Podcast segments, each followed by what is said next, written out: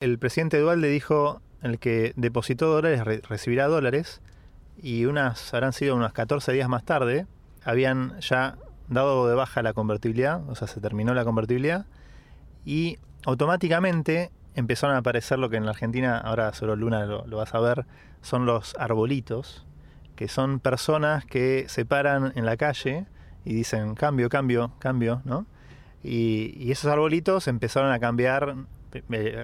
Acuérdense que estábamos uno a uno, un peso, un dólar. Bueno, a 1.20, a 1.30, a 1.40, a 1.50. Bueno, rápidamente ya estaba en 2 a 1. O sea, así en dos días, tres días.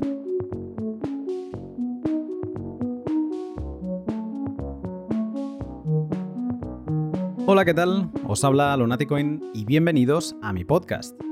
El pasado 8 de noviembre nos embarcamos con mi inseparable compañero de viajes, Sergi Delgado, en una aventura que nos iba a llevar a visitar Buenos Aires en Argentina y San Salvador en El Salvador. Este viaje quedó narrado en 10 episodios diarios en los que fui volcando todo lo vivido con mi micrófono de mano. Bueno, todo no, casi todo. Porque la primera persona que nos recibió a nuestra llegada a Buenos Aires fue el invitado del pod de hoy, Ariel Aguilar. Ariel es un miembro ilustre de la comunidad Bitcoin en Argentina y tuvo el valor de venirnos a recoger al aeropuerto a las seis y media de la mañana. Y en el trayecto que hicimos hasta nuestro hotel y que tomó cerca de una hora y media, nos regaló una clase magistral con la que ir de cero a héroe en conocimientos sobre la situación económica de Argentina. Ni Sergi ni yo lo comentamos, pero ambos sentimos que este regalazo que nos había hecho Ariel merecía un pot aparte. En el pod tratamos varias cosas. Las cinco monedas que ha tenido Argentina en apenas 50 años, el corralito, la pesificación asimétrica, cuevas y arbolitos, el cepo cambiario, el rulo y los diferentes dólares que acaban por un poco volverte loco, porque es desde fuera es casi imposible de entender.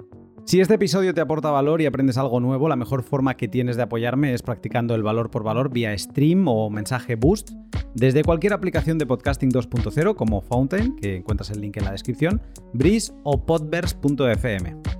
Tengo más cosas que contarte, pero antes una mención rapidísima para mis sponsors que junto a mis Patreons me permiten pot a pot seguir estudiando Bitcoin y podértelo contar. Las cuatro empresas que me permiten estar aquí son Hodel Hodel, la página web donde comprar y vender Bitcoin de otros particulares con total seguridad. Bitrefill, la web que te permite vivir con Bitcoin, comprando de todo y recargando tu teléfono, como he hecho yo en estos viajes. Brains, la empresa checa dedicada a todo lo relacionado con el software minero de Bitcoin. Y Len, la empresa hermana de Hodel Hodel, que te permite tomar prestado y prestar utilizando Bitcoin como colateral. Te hablaré más de ellas a lo largo del pod en fragmentos que he preparado específicamente para este episodio y con material de valor para que te lleves una pieza de contenido sobre lo que hacen y no un simple anuncio. El pod de hoy es un documento con el que entender cómo afecta el intervencionismo del Estado a los empresarios argentinos, a cómo se destruye el cálculo económico por la inflación y cómo mengua la productividad y el comercio con el cepo cambiario. Una clase de economía austríaca, pero esta vez práctica. Sin más, te dejo con el pod.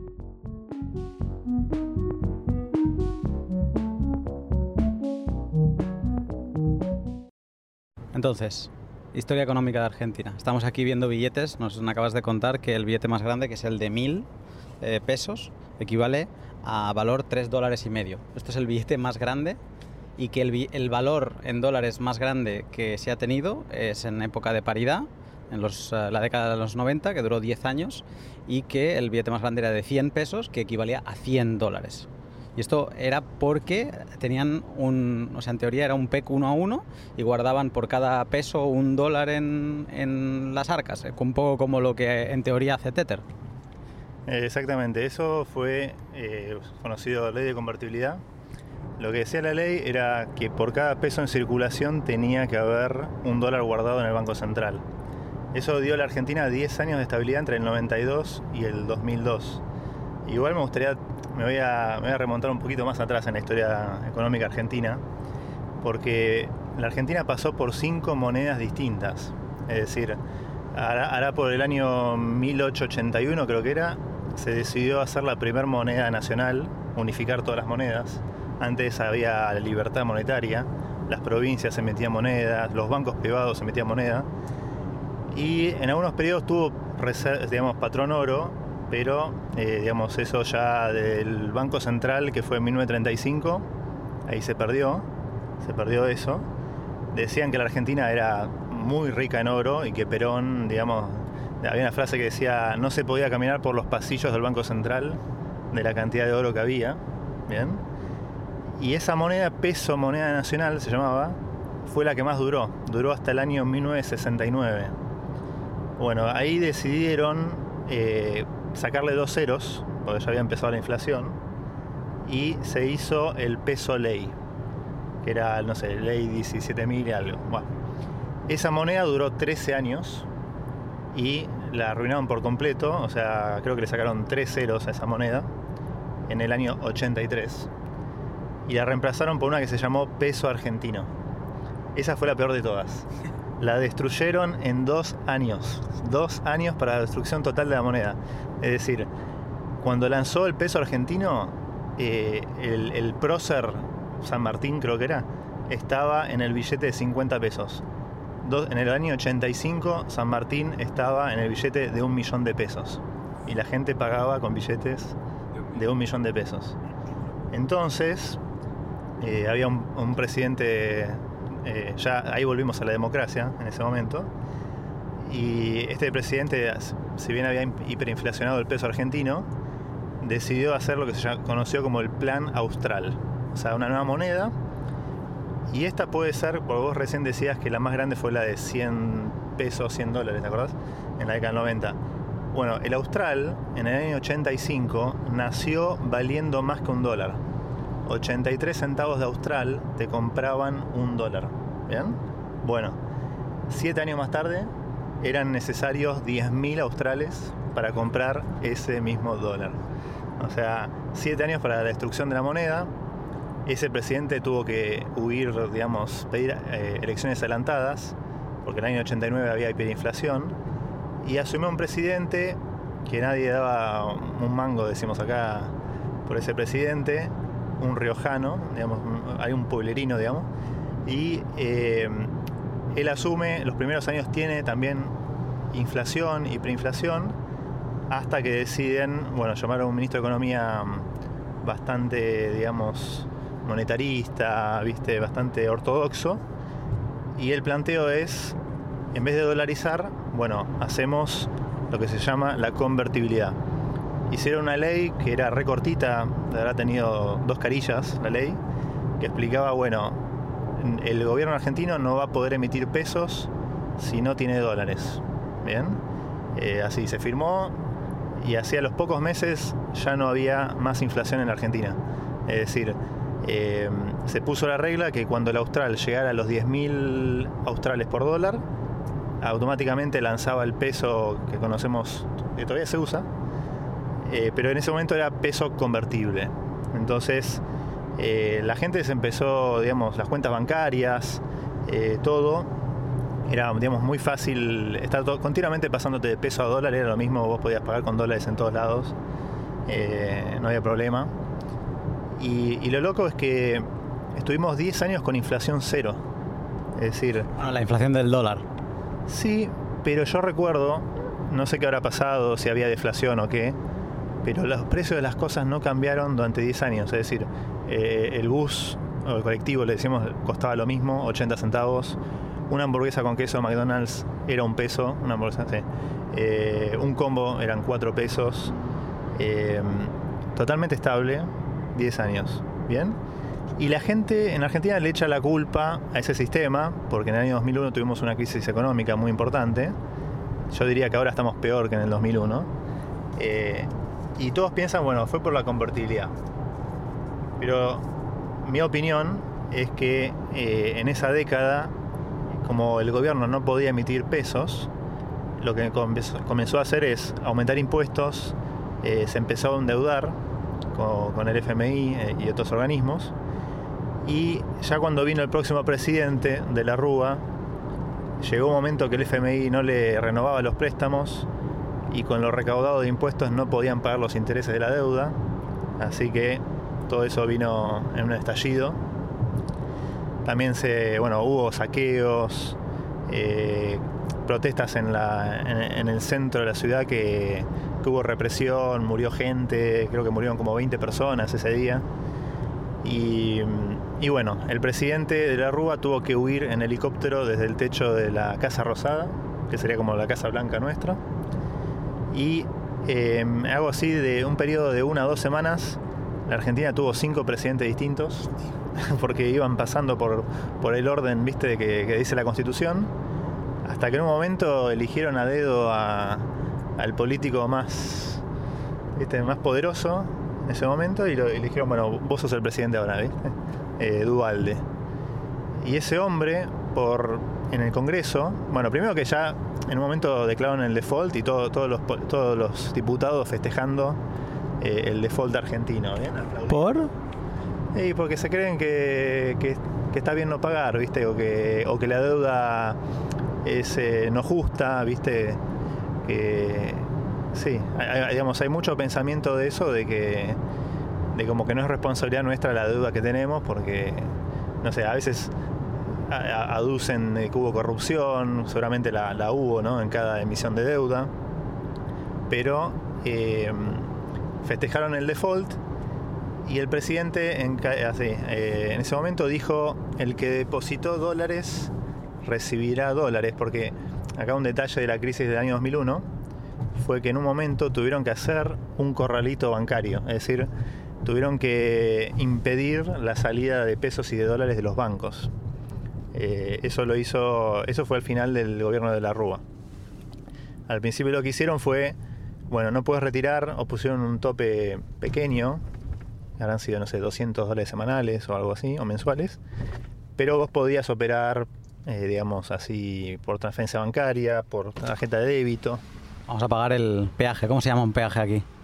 Igual. Peaje, sí, sí. Ya es raro que se llama igual. Vamos, a ver. Vamos a pagar con 100 pesos un peaje. Vale 80 pesos el peaje. O sea que eso sería... Antes hemos dicho que 1.000 pesos eran 3,5 dólares, o sea, si le quitamos un cero son 35 centavos, y si encima no son 100, si son 80, pues deben ser como 30 centavos o algo así. Exactamente. A veces hay, hay cosas en Argentina que quedan ridículas. Por ejemplo, eh, un boleto de colectivo en este momento debe estar 30 pesos en la ciudad de Buenos Aires. Es como que estás pagando, ¿qué? Es un centavo de dólar, ¿no? 30 pesos. 30 eh, pesos. 10 eh, centavos de dólar. O sea, un viaje en bus. Te interrumpo un momento para hablarte de mis dos principales sponsors. Hodl Hodl es la página web en la que te puedes poner de acuerdo con otros particulares para comprar y vender Bitcoin con facilidad y sin tener que sufrir por no recibir lo pactado. Viendo lo fácil que es conseguir USDT en Argentina, me ha hecho pensar mucho en todas esas ofertas que siempre veo en Hodl Hodl con métodos de pago en stablecoin. Hodl Hodl es ideal para cambiar USDT a BTC porque no tienes ningún riesgo de custodia como si podrías tener en un exchange centralizado. Cuando compras Bitcoin con USDT, primero el vendedor deposita sus Bitcoin en una dirección custodiada por ti, por el vendedor y por Hodel Hodel. Esta dirección depende del visto bueno de dos miembros para poder mover fondos, con lo que el vendedor no podrá retirar esos Bitcoin unilateralmente. Entonces tú envías los USDT y esperas a que el vendedor dé su visto bueno para retirar los Bitcoin. Y si el vendedor se hace loco y no acepta que retires tus sats que has pagado, Hodel Hodel entra, revisa la transacción que has hecho de los USDT y cuando ve que realmente la hiciste, te da su visto bueno para que no te quedes sin tus Bitcoin. Eso es Hodel Hodel, el mejor sitio para empezar a acumular sats sin preguntas de más. Y Bitrefill, la empresa que si no existiera la tendríamos que inventar, porque te permite vivir con tus Bitcoin de forma facilísima. En nuestro viaje por Argentina y El Salvador he usado varias veces los servicios de Bitrefill para recargar las tarjetas SIM que nos iban prestando en ambos países. Por cierto, he de agradecer a las dos personas que nos han facilitado esa SIM. Muchísimas gracias. Bitrefill te permite comprar tarjetas regalo de un montón de establecimientos y también recargar teléfonos de todos los países del mundo. En Argentina recuerdo que me quedé sin saldo a los dos días porque estábamos Sergi y yo chupando de tethering ahí todo el día. Y para tener más saldo fue tan fácil como entrar en Bitrefill, buscar la compañía, añadir 5 dólares, eh, pagar con, Lightning, no tenía que poner los dólares en, en fiat, digamos. Y al segundo ya tenía un SMS agradeciéndome la recarga. Bitrefill es Bitcoin, pero práctico. Si no lo conoces, te animo a que sigas el link de la descripción y que eches un vistazo a todo lo que pueden hacer por ti. Y ahora llegamos a. Vemos aquí, a ver si puedo hacer una foto luego, pero tráfico, o sea, un embotellamiento aquí de tres pares de narices, como ocho carriles intentándose meter en... No, no, no hay, unos otros tantos, eh, pero bueno, parados. Son siete de la mañana o siete y media de la mañana. ¿Esto es la entrada de Buenos Aires? Mm. Sí, estamos a pocos kilómetros de, de, cruzar la frontera entre la provincia de Buenos Aires y la ciudad de Buenos Aires, que son dos jurisdicciones distintas. Eh, bueno, es, otro tema, el tamaño de Buenos Aires, lo podemos hablar después. Siempre me han dicho que Buenos Aires es como enorme, que no te lo, eh, no te lo acabas, ¿no?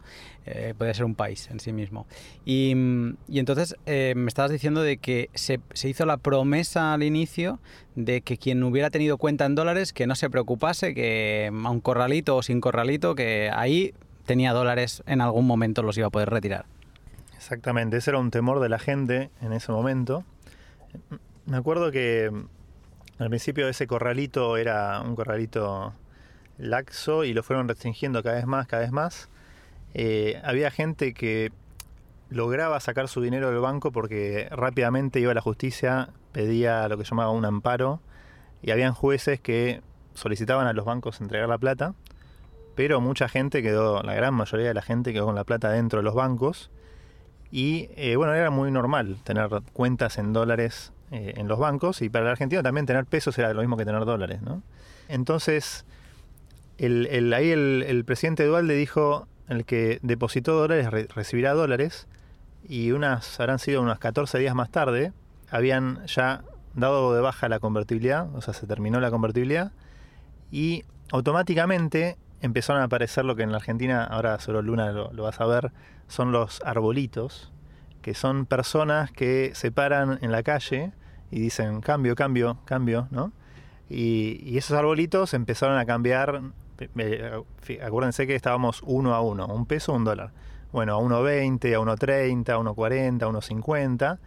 Bueno, rápidamente ya estaba en 2 a 1. O sea, así en dos días, tres días. Fue free market total. o sea, ahí el mercado, aquello de los farolillos de los precios, eh, o sea, se hizo en la calle. Entiendo que seguramente el primero que intentó hacer un cambio a 1.20 el argentino que llevaba 10 años en este sistema diría, pero me estás estafando, te estás cobrando un premium del 20% y en verdad no sabía ni lo que estaba diciendo, era el mejor precio que iba a tener en, bueno, a futuro ya para siempre. Bueno, imagínate que eso yo lo viví de chiquito, yo tendría, no sé, 15, 16 años y yo no entendía por qué mi padre, digamos, eh, llamaba a uno de estos arbolitos y si bien todavía la convertibilidad estaba en funcionamiento, según la, o sea, en teoría estaba todo andando, el arbolito venía y le pagaba un 10% más, un 20% más. O sea, mi, padre le daba dólares y el arbolito le daba 20% más de pesos. Y yo no podía creer. Digamos que este concepto del mercado negro que paga un premium eh, por, digamos, por, por, operar. Pero se llegó a saber eh, hasta qué punto hubo eh, reserva fraccionaria en, en Argentina o, no, nunca se llegó a saber cuántos dólares por peso había. Bueno, eso podemos interpretarlo en base a lo que pasó después. Que mm, vieron que decían, bueno, que cada persona iba a recibir sus dólares. El mercado negro, el mercado libre, ya estaba 4 a 1. 4 pesos un dólar. Bien. Ya había habido una inflación fuerte. Así muy rápido. Me acuerdo que creo que la hamburguesa con queso ya estaba en. siempre mi parámetro, ¿no? La hamburguesa. Creo que ya, estaba en 2 pesos. Así en, unos días. O sea que ya por lo menos la hamburguesa en dólares te valía la mitad te valía 50 centavos de dólar. Y eh, el gobierno dijo, eh, el que depositó dólares se especifica, se llamaba especificación asimétrica. Es decir, iba a recibir un peso con 40 centavos por cada dólar depositado. Cuando el mercado libre estaba en 4 a 1. O sea que los empomaron, decimos en Argentina, a todos los que tenían dólares. Pero me parece sorprendente que aún así asumieran aunque los estafaron, pero cierta honestidad o eh, tuvieron un gesto de decir, sí, ya sabemos que no ya no estamos en paridad, ¿no? En, que no digo que sea honestidad como, qué bueno, vamos a darles un abrazo, pero que al menos, o sea, estaban admitiendo con ese cambio que se habían hecho las cosas fatal. Bueno, es que a qué nivel se te tiran al cuello y te matan, si no. Seguro, pero eh, cuando estás en mercado en 4 y vos recibís uno con 40, estás recibiendo como un casi un tercio, ¿no? Es decir, está dando una palmadita en la espalda, no te está dando más. Sí, así que, mm, bueno, todo el año 2002 eh, fue, fue tremendo, la Argentina estaba regalada, te podías comprar departamentos, autos, todo muy, muy barato. Y a partir de ese momento se, estamos en el, en el esquema monetario de hoy en día, seguimos en lo mismo. Se empezó a emitir, eh, siempre hubo inflación a partir de ese día. El, billete, recuerden que comenzamos con que el billete más grande era 100 pesos, 100 dólares. Y así, fue perdiendo 10% por año, 20%, 30, 40, 50, 60. Ahora estamos, dicen, bueno, 100% anual de inflación. Eh, no sé si no es más, siempre puede ser un poco más. Y el billete de mayor denominación que tenemos hoy en día es el billete de mil pesos. Que el tipo de cambio del mercado negro que tenemos hoy, que está más o menos en 290 pesos por dólar, es algo así como 3 dólares y medio. O sea, tenemos que estar con fajos de billetes de mil contando. Y encima lo peor es que muchas veces todavía los bancos, o, a veces no sabemos si hasta el gobierno lo hace a propósito, eh, te quieren entregar billetes de 100. O sea, billetes de 35 centavos. Eh, y, entonces tienes que estar todo el tiempo contando. ¿Viste? La gente hace cambios de peso a dólar continuamente. Cobra su salario, compra dólares. Eh, y, claro, cuando te pagan en pesos de 100, tenés que llevar una caja. ¿bien? Una caja de zapatos, una, bolsa, una mochila. ¿bien? Y llevarlos así en la espalda. Eh, para poder llevar toda esa, esa cantidad de, de, pesos. Y luego vinieron eh, los, los, kirchneristas, ¿no? el gobierno kirchnerista, y Cristina Kirchner habrá, habrá sido por el año 2011, no, no, no, no 2012, no, eso no recuerdo muy bien, decidió poner lo que se conoció como el cepo al dólar, un cepo cambiario. Quiere decir que el gobierno decidía si vos podías comprar o no comprar dólares. Vos te tenías que meter en la página web del organismo recaudador de impuestos, la FIP, y la FIP tenía un criterio que nadie sabía cuál era, una fórmula mágica ahí adentro, que decía, bueno, cuántos dólares vos podías comprar. Vos hacías una solicitud por este monto y te rechazaba o te aceptaba. Nadie sabía bien eh, si lo iban a aceptar o lo iban a rechazar. Entonces, eso generó una brecha entre el dólar legal, el oficial, y el dólar paralelo, el, el, el del mercado negro libre. ¿bien? Y, y, claro, ahí los argentinos, como somos muy vivos siempre, eh, decimos, vamos a hacer la, el rulo o la bicicleta, que es tratar de comprar dólares a la tasa baja para venderlos en el mercado negro. Arbitraje. Arbitraje total, tal cual. Eh, y, y, claro, siempre bueno, se, se, inventaron las cosas más, más graciosas, como por ejemplo ir a comprar fichas de casino con tarjeta de crédito y luego inmediatamente vender las fichas de casino por, por dólares y, así. La gente se tomaba un barco a Uruguay, al casino más cercano uruguayo, para poder comprar las fichas. ¿Viste? Entonces ahí eh, el gobierno dijo, ah, no, impuesto a las tarjetas de crédito con un impuesto importante que haga que la brecha se achique. Que haga que todo este flujo, esta jugarreta de ir de los tres saltos, que se haga caro en cada salto. Eh, exactamente. Y, y, bueno, esa fue la historia cada vez encima con este esquema. Claro, todo el mundo quiere acceder al dólar oficial, porque es como que todo lo que vos compres con el dólar oficial en cierta forma está subsidiado. Eh, y eso drena, digamos, la, las reservas del Banco Central y cada vez lo restringen más, cada vez lo restringen más, hasta que, bueno, por suerte en ese momento eh, el gobierno kirchnerista no pudo reelegirse, pasamos a, a, la época macrista, y ahí Cristina Kirchner entrega al gobierno con un dólar, el legal en 10 y el, el, el informal en 15. ¿Bien? Entonces lo primero que hace el próximo presidente, Macri, es liberar el dólar. O sea, por lo menos ahí la Argentina empezó a eh, reencauzar su camino. E inmediatamente el dólar se va a 15. O sea, se va a lo que decía el mercado libre. Todos los kirchneristas diciendo Macri devaluó, ¿viste? Macri, eh, la primera medida que hizo Macri ya ¿viste? 50% eh, más caro el dólar. Después, Cuando en verdad el dólar oficial, lo que tú decías antes, estaba subsidiado. O sea, esos 5 esos cinco pesos de diferencia no era que mm, realmente costase eso, sino que lo estaba poniendo el Estado de una forma o de otra. En verdad lo estaban poniendo entre todos los ciudadanos. Sí, puedes decir que hasta en cierta forma es algo ficticio o, o muy restringido porque muy pocas personas podían acceder a- a- al dólar oficial. ¿bien? Eh, es de hecho lo mismo que pasa en este momento. Quien logre acceder al dólar oficial paga a mitad de precio las cosas que aquel que no puede acceder al dólar oficial. Entonces es un negoción y, se presta a corrupción, se presta a... Si somos amigos del gobierno, por ejemplo, si yo soy un empresario amigo del poder, eh, a mí me van a habilitar el dólar oficial, yo voy a poder importar, vamos a decir, no sé, MacBooks de Apple, ¿bien? A mitad de precio de aquel que no le dan la licencia. Eh, entonces, yo voy a poder vender la computadora, no te digo la mitad de precio, pero la vendo con un descuento importante y me llevo todo el mercado yo. Bien. Bueno, entonces en el gobierno de Macri se liberó el dólar, de 15 pesos bajó a veces a 13, pero luego, en vez de Macri hacer reformas y, decir, bueno, ahora la Argentina no va a tener déficit, eh, vamos a dejar de emitir, realmente cambiar el, el- el modelo económico, no.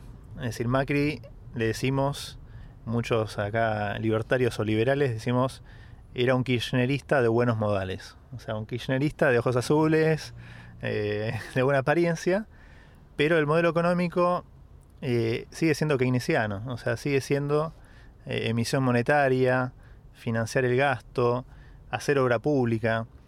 Como tenía buena credibilidad, en un momento, eh, esto hay que chequearlo bien los números, le dieron un préstamo, como decir, de 100 mil millones de dólares, no sé si serán 100 años, averi- chequéenlo, pero algo así. Eh, y, claro, en, en teoría era para eh, hacer mucha obra pública. La gran mayoría de los préstamos que, que recibió el gobierno de Argentina, el Banco Central lo usó para mantener bajo el precio del dólar. Es decir, eh, quería mantener el dólar en 15 o en 20 y se patinaban los miles de millones de dólares eh, en mantener estable el, tipo de cambio. Y acá también de vuelta nos prestamos a la corrupción. ¿Por qué? Porque si vos, si vos sos amigo, ¿no? Digamos, vos Luna sos amigo del poder, tenés un amigo en el gobierno argentino y te dice, mira, eh, vamos a seguir manteniendo el dólar planchado hasta, mm, eh, no sé, septiembre del año que viene. Bueno, en ese momento habían eh, bonos en pesos del gobierno que pagaban 30% anual en pesos. Entonces, si vos sabés que el tipo de cambio se va a quedar fijo y después vas a poder vender ese bono, cobrar esos intereses y, y- y cobrar, pasarlo a dólar al mismo precio que doy, en realidad te hiciste 20-30% en dólares. Eliminas una incerteza de la mesa y te metes con todo. Exacto. Encima te puedes apalancar. O sea, le das con todo y, y bueno, así se llevaron todos esos miles de millones de dólares de, de los préstamos que le dieron a Argentina. Y, y claro, ¿no? Si uno, si uno pensara eh, al Banco Central como, como una empresa, un negocio, eh, digamos, son, son, son estúpidos porque vos estás vendiendo algo barato hoy que, que- dentro de un año va a valer un 50% más o va a valer 100% más. ¿Para qué lo vendiste hoy a, a este precio? Bueno, así que, bueno, esa fue la historia de Macri. Y hubo, en Argentina tenemos algo raro en las elecciones que es una, una elección previa que se llama PASO, que es para eh, armar las listas de los candidatos. Y, muchas veces se usa como un termómetro de, de- o una como se llama una encuesta de cómo van a ser las verdaderas elecciones. Y eh, en el año 2019, las PASO eh, dio que tenía mucho más votos el, el candidato de Cristina Kirchner. Entonces ahí Macri, bueno, dijo, me- me- estoy, estoy interpretando ¿no? lo que la reacción de Macri, dijo, ah, así que los argentinos quieren el kirchnerismo de vuelta. Volvió a instaurar meses antes de irse eh, un nuevo cepa cambiario. Es decir, eh, le puso restricción una compra de 200 dólares por mes. O sea, hoy en día solo podemos comprar legalmente 200 dólares por mes de, de dólar ahorro. Bien. Eh, o sea que legalmente si te querés comprar una casa que vale 100 mil, 200 mil dólares, vas a estar el resto de tu vida ahorrando de a 200 dólares. Y encima ahora te ponen mil restricciones para poder acceder a esos 200 dólares.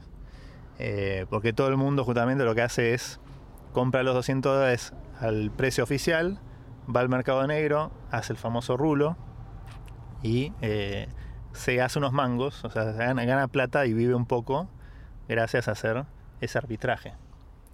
¿Cuánto está el cambio del dólar oficial ahora?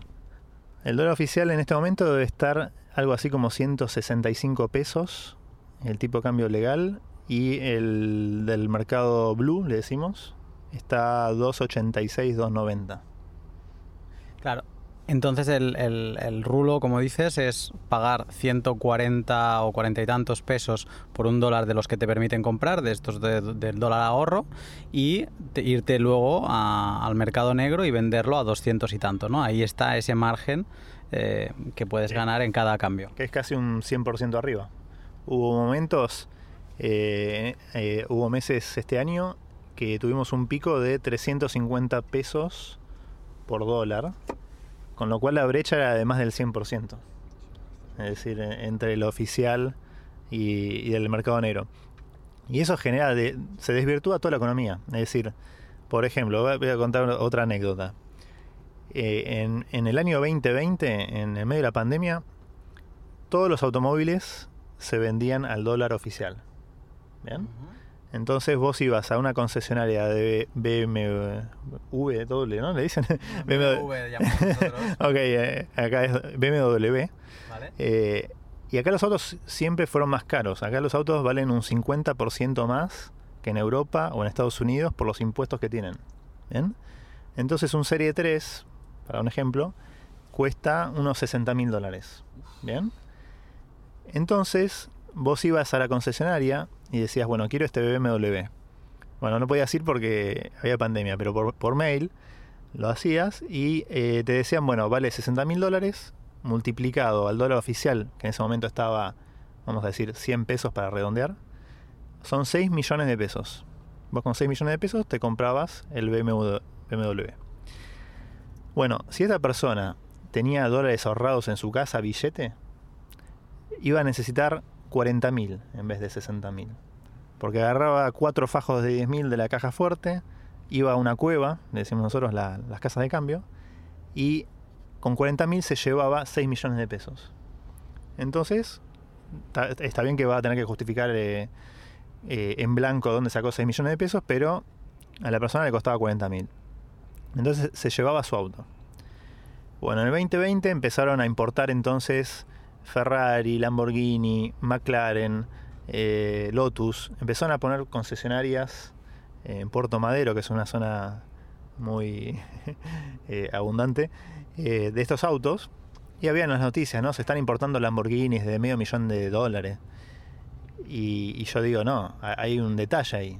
Son medio millón de dólares al dólar oficial. O sea que en dólar blue, dólar eh, informal, son 250, 300 mil. Ok.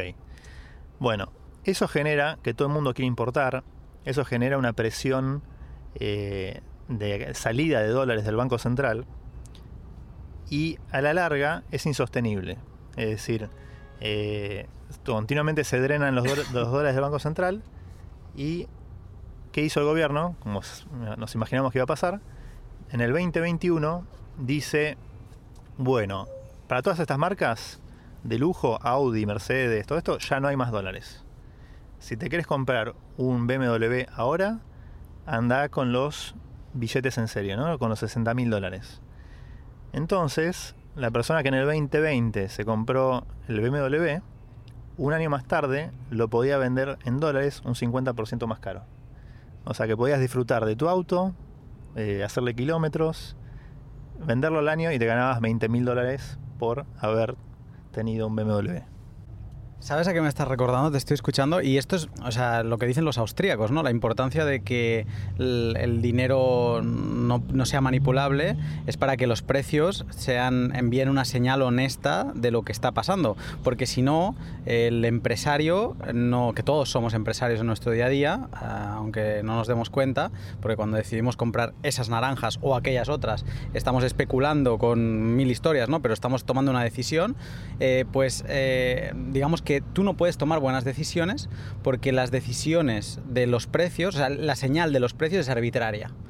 Y esto me está recordando ahora a un libro de ciencia ficción que no sé si habréis leído, que es el de, no sé si se llama, siempre me confundo el nombre, pero es el dilema de los tres cuerpos o algo así, em, donde básicamente hay como un juego de realidad virtual es antiguo este libro, pero es un poco como lo que anticipó Oculus y demás. Y en este juego lo que venían a decir, hay un misterio ahí detrás, es que las reglas de la física no existen. O sea, las reglas de la física cambian, ¿no? Entonces, como que todo el mundo eh, se apoyaba, creaba una civilización, porque iba de, intentar crear civilizaciones, y de golpe te cambiaban las reglas de la física, el sol se te acercaba a la Tierra, te derritía a todos los ciudadanos y ya está, a tomar por saco. O sea, todo lo que llevabas mm, siglos construyendo, pues no se para nada porque de golpe, de la noche a la mañana, las reglas de la física habían cambiado. Y me da la sensación que un poco es lo que pasa aquí, que de la noche a la mañana eh, sale a cuenta importar vehículos, comprarte un vehículo con todos los ahorros porque es que tiene sentido y porque le sacas un beneficio y luego mañana no. Y entonces mañana si tienes vehículos en, que están en camino y tal y cual, pues a lo mejor te arruinas. Porque han cambiado las reglas y ahora ya no sabes. O sea, tienes que estar no solo tienes que dedicarte a trabajar y mm, para intentar tener un plato sobre la mesa, sino que tienes que ser financiero o sea, sí, un gestor financiero de tus propias finanzas, pero por narices, día a día. Tienes que convertirte en economista. Es decir, es como que el argentino tiene que, eh, digamos, eh, estar todo el tiempo especulando y, no digo que sea mal, ¿no? Especular, pero eh, tiene que desarrollar un sentido de cómo me salvo hoy. Es decir, qué tengo que hacer hoy para poder subsistir bien, porque, porque si no te come. Es decir, con esta inflación que hay, no importa cuánto vos trabajes, eh, que, claro, si ahorras en moneda argentina, eh, se te va a perder todo tu trabajo, todo tu trabajo se va a ir a cero. Y encima los políticos tienen el, el tupé de decir, eh, hay que ser patriota, viste, el, el, ¿cómo se llama? El que ahorra en dólares es un vendepatria. a veces aparecen, ¿no? No sé, un comerciante kirchnerista que sale en televisión y dice, no, yo acá no subimos los precios. Mm. Y a los seis meses, a los nueve meses ves que funden, o sea, que, explotan por completo. Y, bueno, se generan estas distorsiones en la economía, por ejemplo, ahora, con esto seguimos con el tema de los autos, un auto usado termina valiendo más que un cero kilómetro, que un nuevo. ¿Por qué? Porque no hay disponibilidad.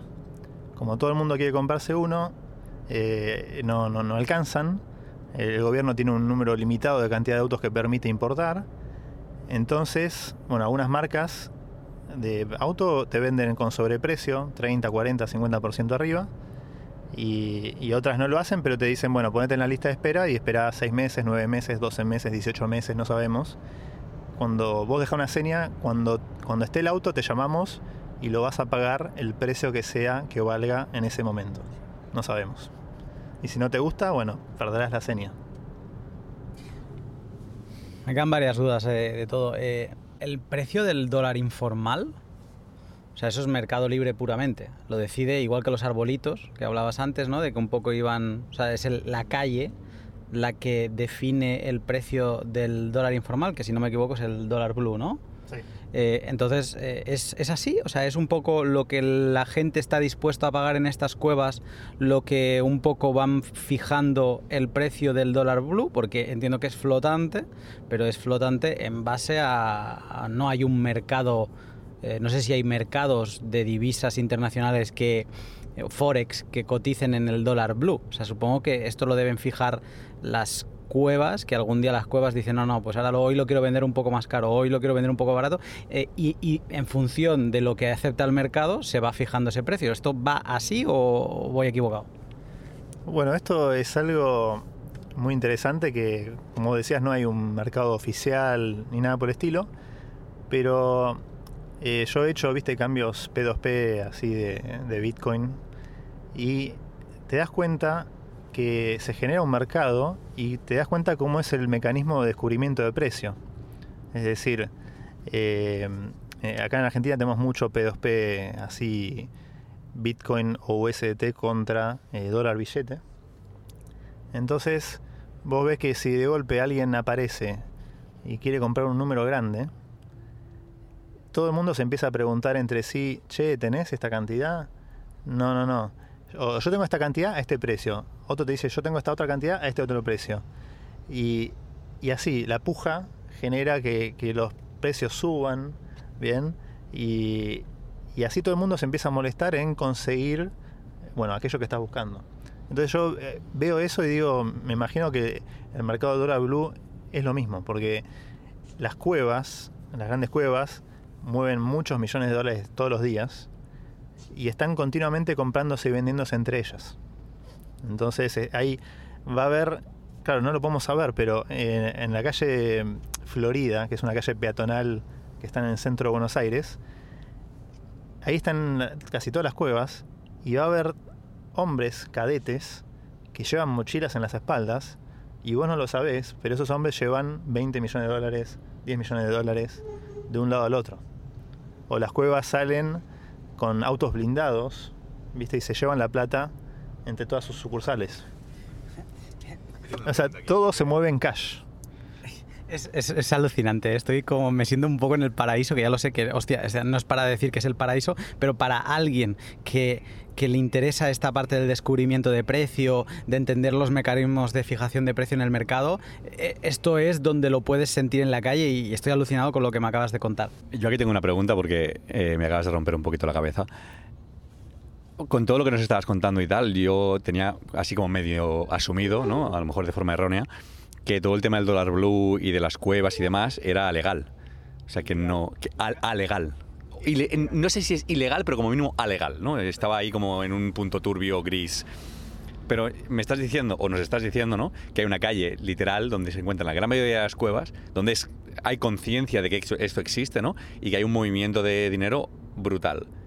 Y, y eso se permite. Bueno, esta es otra de las cosas eh, muy particulares de la Argentina. En principio, el mercado negro es ilegal, pero en la calle Florida lo que encontrás son arbolitos. O sea, son estas personas que están paradas, ahora en un rato las van a ver, que todo el tiempo están diciendo cambio, cambio, cambio, cambio.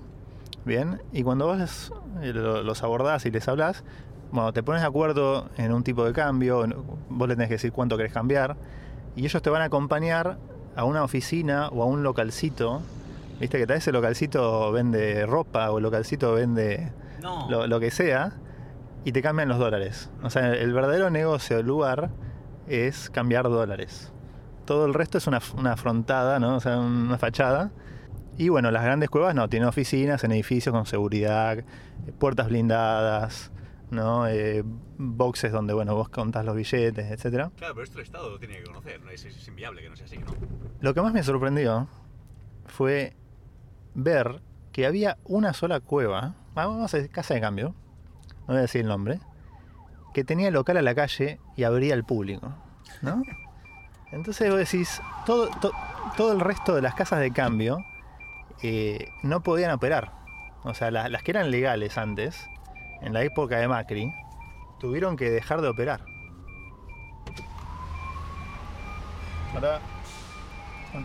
Otro peaje. ¿600? 600 pesos, entonces así a vuela pluma, sí, cercano a los dos.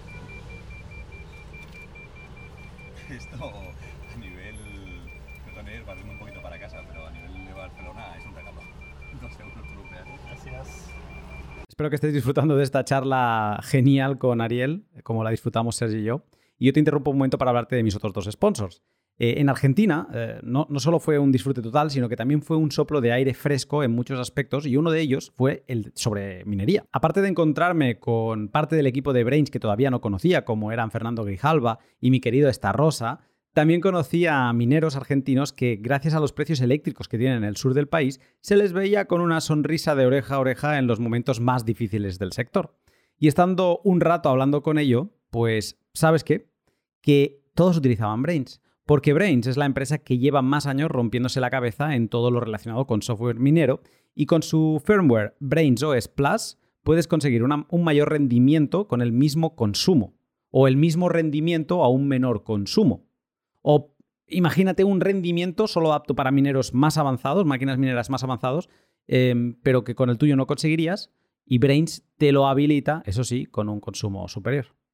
Si respiras High como yo, te recomiendo que le eches un vistazo a todo lo que Brains tiene para ofrecerte. Y Len de Hodel Hodel. Antes te contaba que en Argentina el USDT es el rey en las cuevas de intercambio y que desde el USDT es muy fácil pasar a Bitcoin. Hay gente que ahorra en USDT y que quizá no acabe de ponerse a sacarle rendimiento en protocolos DeFi por miedo a que se acaben rompiendo como suele pasar. Lo bueno es que estas personas tienen desde hace un par de años LEN de Hodel Hodel, una web con la misma lógica multifirma que es su exchange y que permite a esos usuarios prestar stables utilizando el mejor colateral que ha conocido el mundo, a Bitcoin.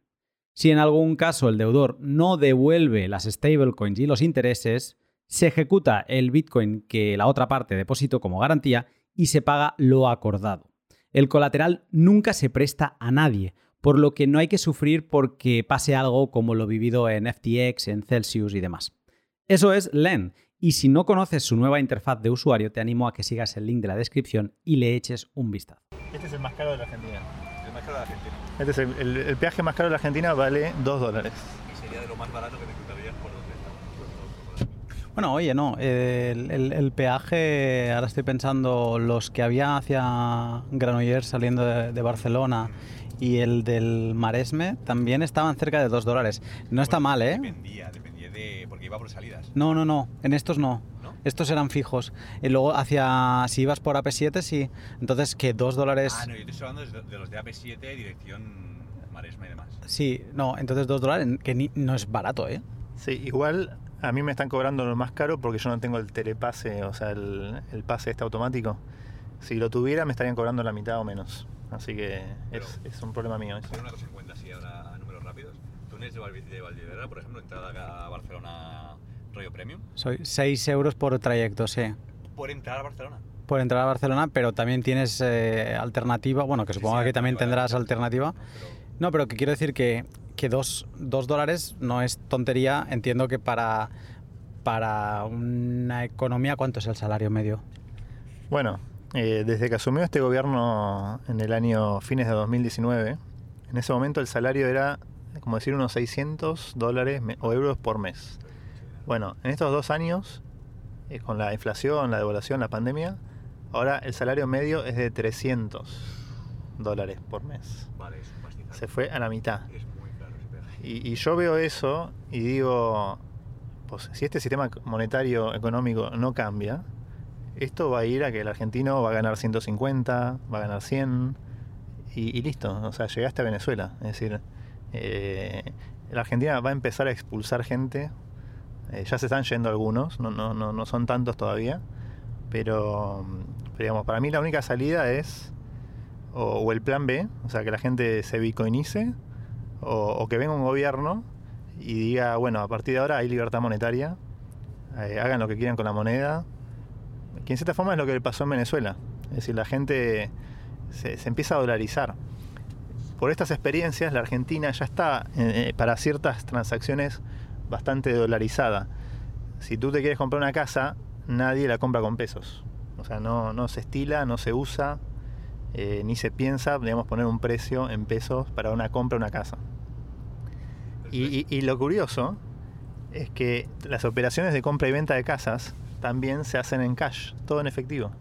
O sea, va alguien con una maleta con 300 mil, 500 mil dólares. Eso ocupa mucho. Sí. Bueno, en dólares, si es dólares, no, claro, claro. es, como media bolsa de supermercado, ¿no? Eh, y, cuentan los billetes frente a un escribano y, listo, se pasa la, la, posesión de, la vivienda. Eh, también muchas veces lo que logran hacer es eh, alquilar una caja de seguridad en un banco y el banco te ofrece la salita para que la plata, el efectivo, se vaya de una caja de seguridad a otra caja de seguridad, todo dentro del banco. Pero eventualmente la gente lo, saca de ahí. Eh, pero entonces aquí existe un límite de compra o transacción en efectivo o es eso aquí es totalmente inexistente? Porque en España tenemos, entre comillas, estamos hablando de, bueno, a ver, a nivel ah, de gobierno representa, o a, nivel de gobierno o a nivel de, eh, agencia tributaria, no, te, sabría decir, pero creo que actualmente que son 1.500 euros en efectivo máximo, a partir de ahí no se debería poder hacer una transacción en efectivo. Bueno, eso hoy al día no te sé decir en qué está la ley, pero sí recuerdo que cuando hubo esta crisis del año 2001 del corralito bancario eh, y todo, toda esa crisis, ahí se impuso el primer control que decía que cualquier transacción de mayor de mil pesos, que eran mil dólares en ese momento, eh, sí o sí tenía que ser bancaria. ¿Bien? Y, y claro, la gente no quería usar los bancos porque también habían introducido un impuesto que, debe ser único en el mundo, que era eh, el impuesto al crédito y al débito. Cualquier transferencia bancaria o cualquier cheque pagaba, cada parte pagaba 0,6% por mover plata bancaria. Bien. Y, bueno, ese es un, límite, una reglamentación que en la práctica no, no se presta mucha atención a ese límite de mil. Y hasta no te sé decir si sigue vigente o no posiblemente, según la ley, siga diciendo que cualquier transacción de más de 1000, que son 3,50, 3, dólares con 50, eh, tiene que ser bancaria. Eh, una ley olvidada. Pero, pero bueno, esto hay, que chequearlo a ver si, lo modificaron o no. Y, hace un rato estábamos hablando de esto de, de la casa de cambio, que tiene locales a la calle, y en el 2020, 2021 operaba de dólar ilegal eh, hacia la calle. Es decir, cualquiera podía entrar al local y pedir cambiar y cambiabas cualquier monto. Y yo vi eso y no, lo podía creer. Es decir, eh, ¿cómo lo pueden hacer tan... Descaradamente. Claro, tan descaradamente. Bueno, cada uno tendrá su, posición o su razón. Eh, la verdad es que ahora, ya en el 2022, pareciera que el gobierno está más laxo con este tema y, ya hay varias. O sea, ya van a, van a ver que hay varios localcitos que ofrecen peso dólar a la calle, si bien es ilegal. Eh, hasta incluso algunos te van a poner cripto o USDT. O incluso también puede parecer Bitcoin por ahí. Pero digamos, ya es algo normal. Y también de a poco las cuevas, que son cuevas tradicionales que operan hace décadas, también están empezando a incorporar criptomonedas. Eh, se, dieron cuenta que es un muy buen mecanismo para, por ejemplo, pagarse entre ellas. O sea, se, deben plata. Bueno, tal vez en vez de mandar eh, a un cadete con una mochila de billetes, bueno, tal vez se pagan por una, transacción cripto. Tengo tantas preguntas, yo creo que Sergi debe estar igual. Sí. Eh, porque es que me, parece alucinante. O sea, primero de todo, estos arbolitos, claro, o sea, pues es lo mismo que, estabas diciendo ahora, ¿no? Que puede haber eh, cuevas cara al público sin, sin, esconderse. Pero estos arbolitos que van diciendo cambio, cambio, cambio, cambio, entiendo que le pueden decir cambio sin querer a una gente que vaya de paisano, ¿no? Que no vaya con el uniforme oficial. O sea, entiendo que mm, son susceptibles a ser detenidos. Eh, ostras, no sé, me parece alucinante que se pueda hacer que esto esté sucediendo y alguien me dijo una vez en un directo, porque a veces pues hay eh, argentinos que están viéndonos y nosotros nos sigue explotando la cabeza que no entendemos nada y nos dicen, no, no, lo de las cosas existen porque al gobierno le interesa, porque ellos mismos también necesitan ese mecanismo, porque siguen siendo humanos, porque siguen teniendo necesidades y aunque tengan tratos de favor, siguen necesitando que haya estos mecanismos de intercambio. Y, mm, y bueno, esto lo, lo pongo sobre la mesa, pero eso precisamente, porque es inviable con todo lo que estás contando y con cómo se está ofreciendo ese tipo de servicio de cara al público y lo, transparente, digamos, o lo fácilmente accesible que es, teniendo todo el tema también del dólar oficial y demás, que no haya algún motivo realmente a nivel gubernamental para que, para que esto se esté llevando a cabo, porque sería como muy fácil. No sé si de parar totalmente, no creo que pararlo eh, completamente fuera fácil, pero sí meter mano en todas estas que son tan eh, evidentes, ¿no? Bueno, lo que pasa es que la gran mayoría de las cuevas para mí tienen un tongo político, es decir, tienen un arreglo político. Por ejemplo, se sabe que algunas cuevas las maneja mafias de las barras bravas de equipos de fútbol. O, eh, en cierta forma, los políticos también ganan plata con esto. Por esto que yo decía de que quien sea que acceda al dólar oficial puede hacer el rulo y eh, después vender al doble. O sea, por ejemplo, esta es otra locura de Argentina. Eh, este gobierno es muy pro eh, los damnificados de una, hubo una especie de guerra civil, no, no, no sé guerra civil, pero hubo um, una dictadura militar que perseguía a la gente de izquierda y esa gente de izquierda muchos eran en cierta forma terroristas. Ponían bombas, mataban niños, bueno. Y los militares también hacían lo mismo, o sea, los torturaban. Eh, así que eso fue eh, tremendo. En la década del 70, bueno, en la década del 90 el presidente este de la convertibilidad decidió hacer un perdón a todas las partes, una especie ¿no? de, de que todo se tranquilice y avancemos. Bueno, este gobierno no. Eh, si bien estaban todos perdonados, dicen no, los que no tienen que ser perdonados son los militares. Así que de vuelta vengan todos a la cárcel por más que tengan 80 años o 70 años. Y eh, a los damnificados, a, los subversivos se llamaban, a esos les vamos a dar ciertos beneficios, subsidios muy importantes, pero un subsidio muy curioso fue que esta gente puede solicitar cambiar dólares al tipo de cambio oficial la cantidad que quiera. Bien. O sea que. Pon un. ¿Cómo subversivos has dicho que se llaman? ¿Cómo se llamaban? Sí, subversivos. Ellos no, no, van a usar ese término, es un término que usaban los, militares. ¿eh? Pon un subversivo en tu familia, porque claro, necesitas todo lo que sea tener un contacto subversivo, por, por, utilizarle un nombre rápido, eh, mm, te va, te da, es una puerta abierta a, bueno, a un negocio, al negocio de la vida. Te iba a decir, pero es que ya no es solamente un amigo, o sea, tú como, si eres una de esas personas, tienes un negocio montado de por sí. Claro. Además infinito. Sí, sí. O sea, tienes arbitraje ad, eternum. Sí, sí. Es, es, es, es, que es más grande que la gallina de los huevos de oro, es otra, no tiene nombre esto. Claro, eh, aparecían tuiteros eh, ahí poniendo un Excel, mostrándote cómo, no sé, en, en 15 días o en 30 días tenías, bueno, eh, un millón de dólares, así empezando con, con mil. o sea, sí, sí. Y todo eso pagado con el IVA de la polenta, decimos, de los chicos pobres. O sea, todo, todo eso termina eh, en inflación, es decir, en, la pobreza, eh, todo eso. La verdad que bueno, que también habría que investigar en cómo, cómo, cómo sigue esa, ese beneficio. Realmente eh, se presta la corrupción.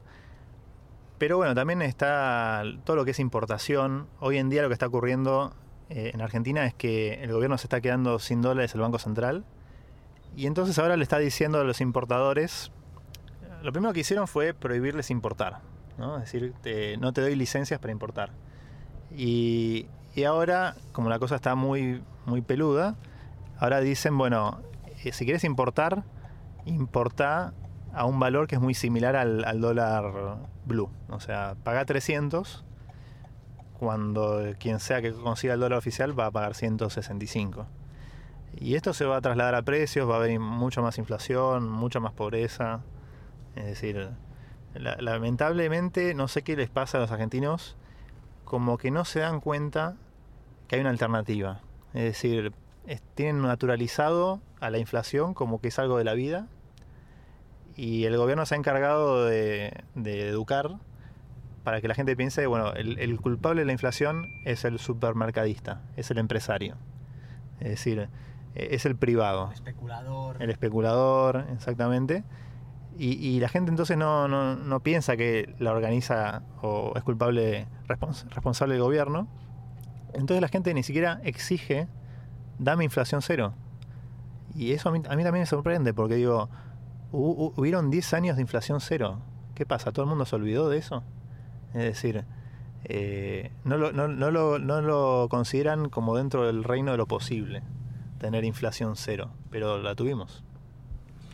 Yo lo que me doy cuenta escuchándote y con todo esto del arbitraje, que nos reímos y no es para reír, es para llorar, eh, pero es, es, que no te entra en la cabeza, no te entra en la cabeza. Y ahora estamos viendo inflaciones del 10% en Europa, pero aún así es que sigue sin entrarte en la cabeza, porque lo sigues pensando que es una situación temporal, ¿no? Pero el arbitraje es maravilloso porque es como el mecanismo natural del mercado de decirle a cualquier persona que quiera mm, poner una norma arbitraria sobre un precio, que eso no va así. El mercado va a intentar siempre a flotar y por lo tanto si tú fijas un precio, como pasaba en el bimetalismo eh, entre la plata y el oro, los ratios de plata y oro, o sea, cuando tú fijas un ratio, el mercado siempre va a arbitrar a lo que decíamos antes, a lo que uno está dispuesto a pagar por el oro, uno está dispuesto a pagar por la plata, y en este caso entre el dólar oficial y el dólar eh, blue, ¿no? el, de fuera de, cauces legales. Entonces, em, es una demostración más, que esto debería meterse en la cabeza a los políticos, de que aunque intenten poner pautas de precios, eh, controles de precios, controles de cambio, que el mercado, de forma natural, por un lado o por otro, va a intentar encontrar el equilibrio a sus espaldas o al lado o delante de esos ojos eh, con estas eh, cuevas que se ponen a pie de calle. O sea, que da igual, que todos esos esfuerzos son vacuos, no sirven para nada, solo para empobrecer a unos y enriquecerse y tener el poder de ser irresponsables a nivel monetario desde el gobierno. Porque una de las cosas que has dicho antes de que podrían haberse en esa época, ¿no? donde eh, se, encontraron esos 10 años de estabilidad y sin inflación, podrían haber decidido dolarizar el país, pero no, decidieron hacer un, el, convertible, ¿no? un régimen de convertibilidad.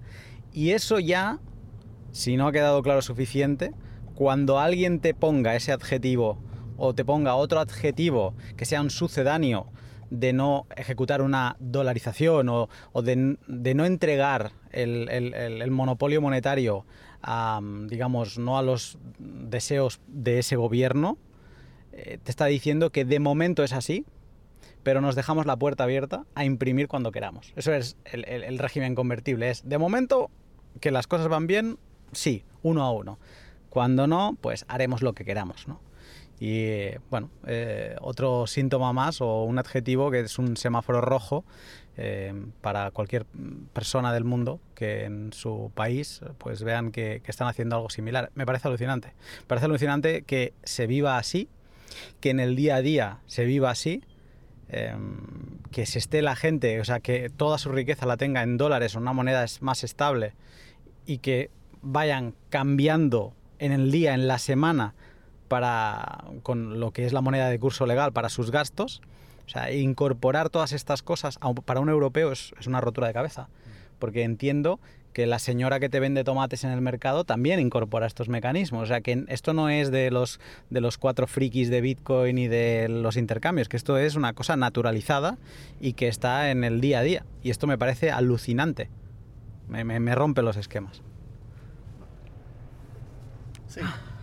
Y en cierta forma, igual en los países, digamos, vamos a llamarlos de primer mundo o los países más avanzados, también se da este arbitraje de, escapar de la moneda.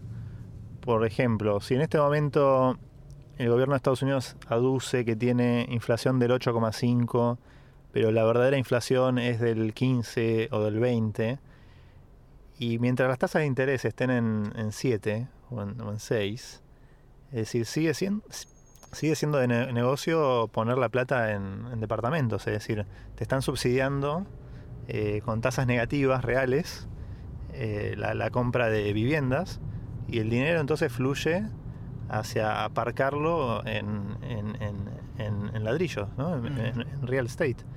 Eh, y algo que van a notar en Europa, en Estados Unidos, es que cuando el dinero es malo, la gente empieza a, a comprar cualquier cosa. ¿no? Es, decir, eh, hay que sacárselo de encima y en Argentina, no sé, hay muchas costumbres de que, ok, tal vez no puedes comprar el dólar, pero bueno, vas a ir a, lo, que, conocemos como el corralón de materiales y la gente va y compra vigas de hierro o, ladrillos, viste, para construir casas y los acopia, viste, se los guarda.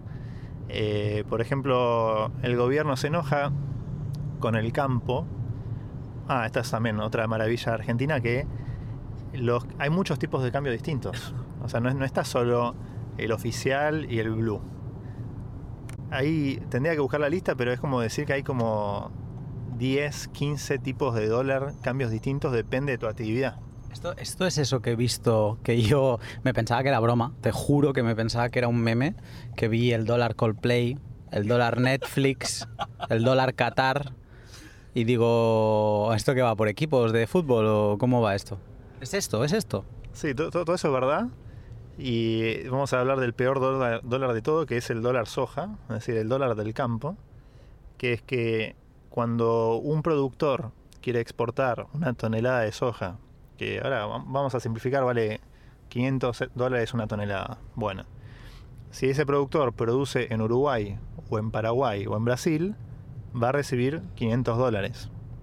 Bueno, en la Argentina se exporta esa misma tonelada de soja, primero que el gobierno le va a pagar al dólar oficial, es decir, va a pagarle a 160 pesos. Pero a su vez le ponen una retención del 35%, con lo cual va a cobrar algo así como 100 pesos eh, por cada dólar que, que- que reciba. Es decir, cualquier empresa, cualquier exportador, tiene que sí o sí, según la ley argentina, facturarlo y cobrarlo a través del Banco Central argentino. O sea que del exterior mandan dólares, pasa por el Banco Central y la persona recibe pesos. Esto es lo que alguna vez, esto es, o sea, yo creo que es el sueño húmedo de toda hacienda gubernamental, que es que no sean los ciudadanos los que emiten facturas y cobran esas facturas y luego a final de año o a final de trimestre eh, paguen sus impuestos, sino que directamente sean los bancos centrales o unas entidades, instituciones de los bancos centrales que cobran esas facturas, hacen de intermediario, hacen de PayPal, básicamente, Claro. hacen de un PayPal y mira, pues hemos cobrado esto, a ti te toca tanto.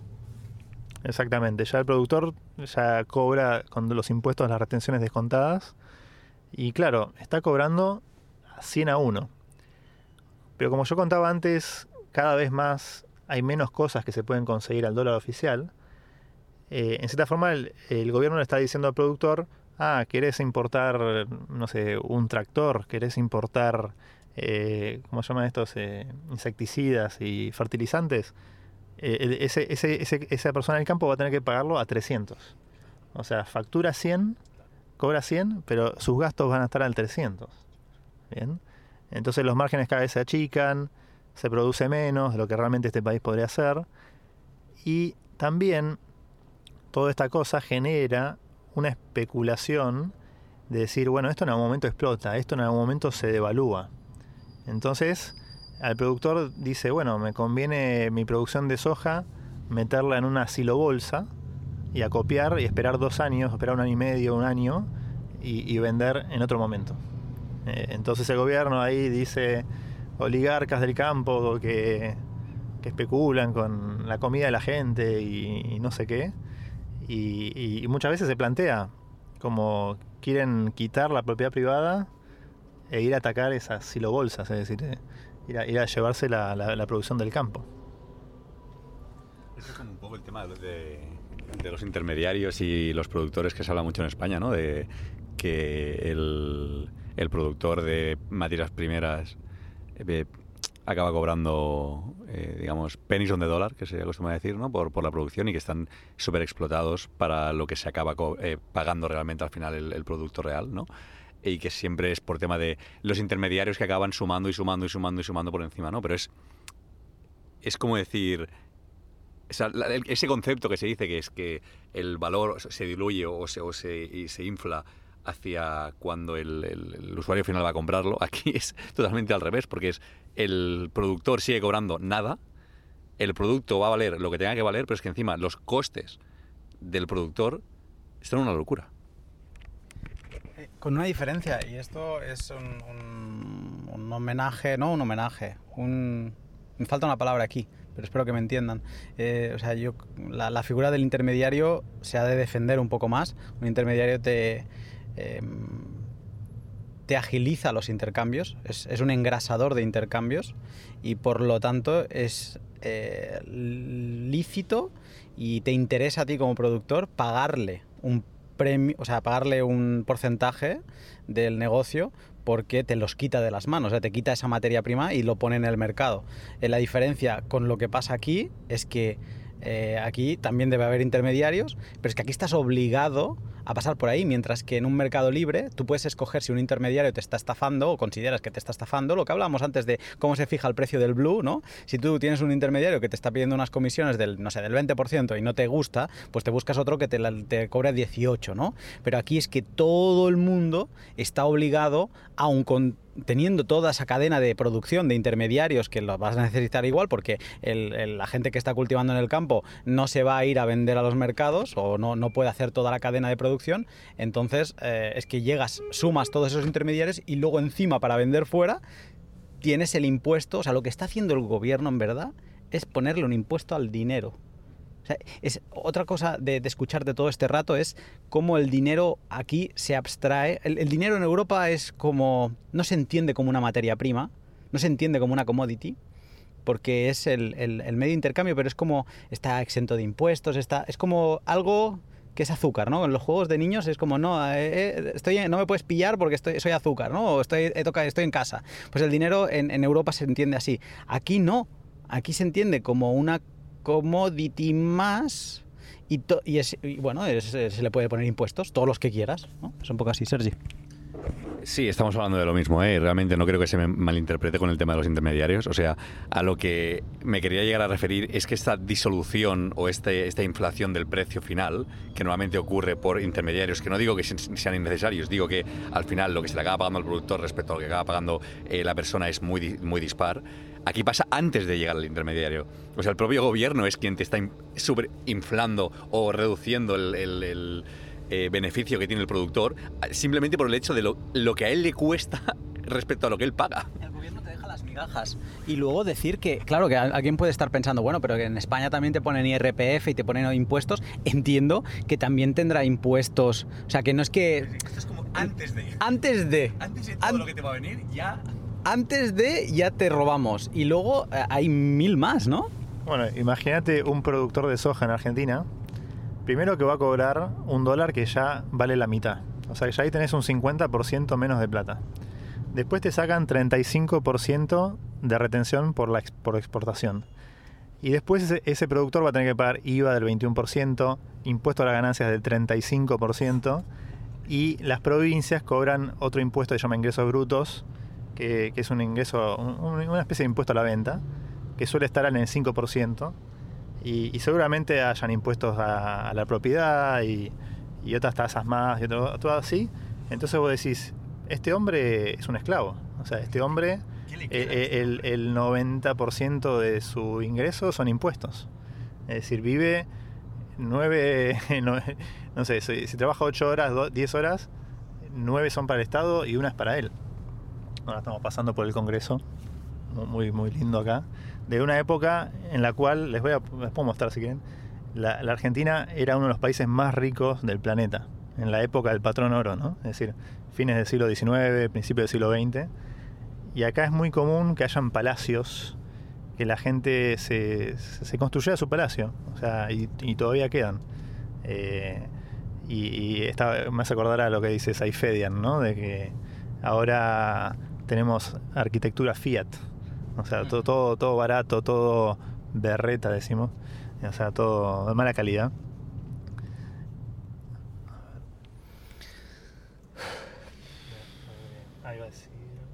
No, no, yo estoy, em, estoy digiriendo todo esto porque es que no, no, me cabe en la cabeza.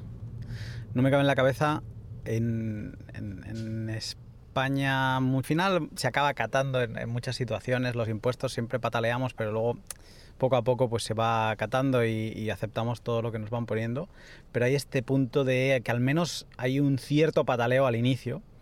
Entiendo que aquí también, de haber pataleo, pero cuando veo el caso de Argentina, cuando veo lo vivido en Venezuela, me da la sensación de que el margen de empeoramiento es prácticamente infinito. O sea, supongo que hay un punto ya que se ha visto en, Venezuela, ¿no? Donde se llegan a, conflictos, donde ya se está rozando tal punto de miseria, que, o sea, de imposibilidad de trabajar y de ganarse la vida, que ya em- eh, entras en que te sale más a cuenta robar y luchar y demás que, no aguantar ahí, ¿no?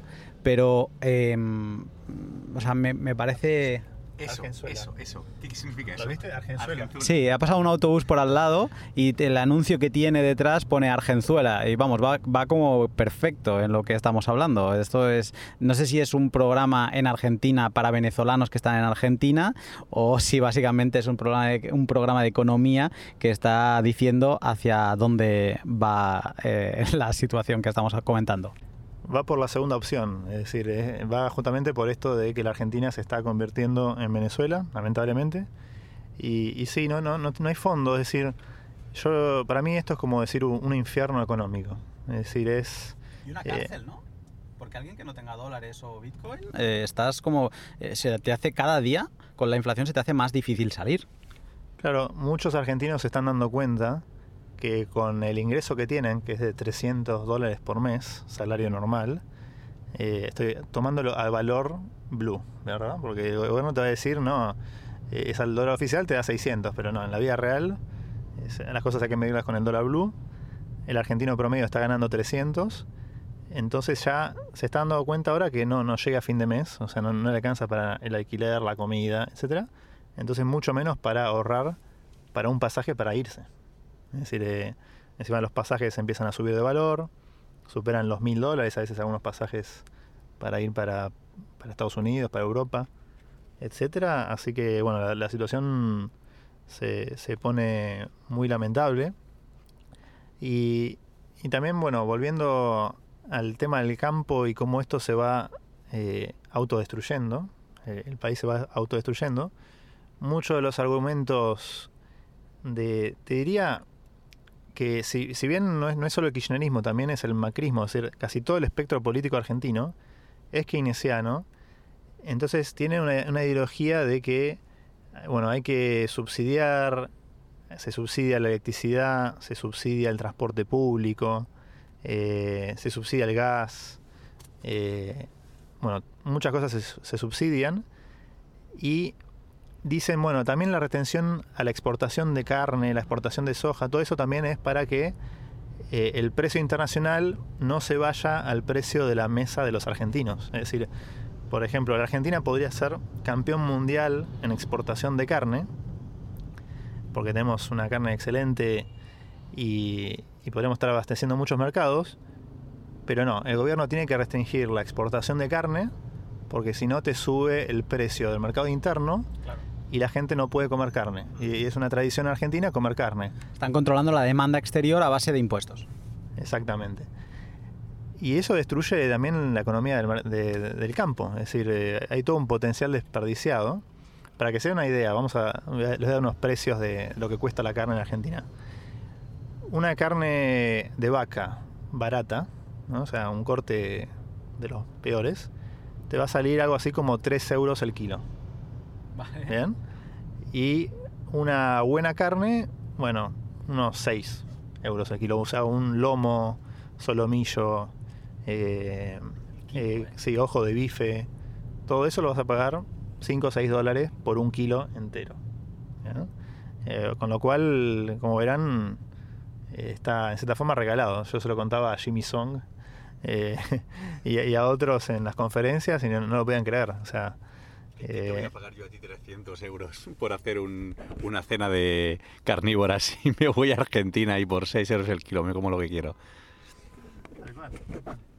Los voy a llevar a, a unas parrillas, hay parrillas libres, hay unas parrillas impresionantes, eh, muy grandes, con mucha gente.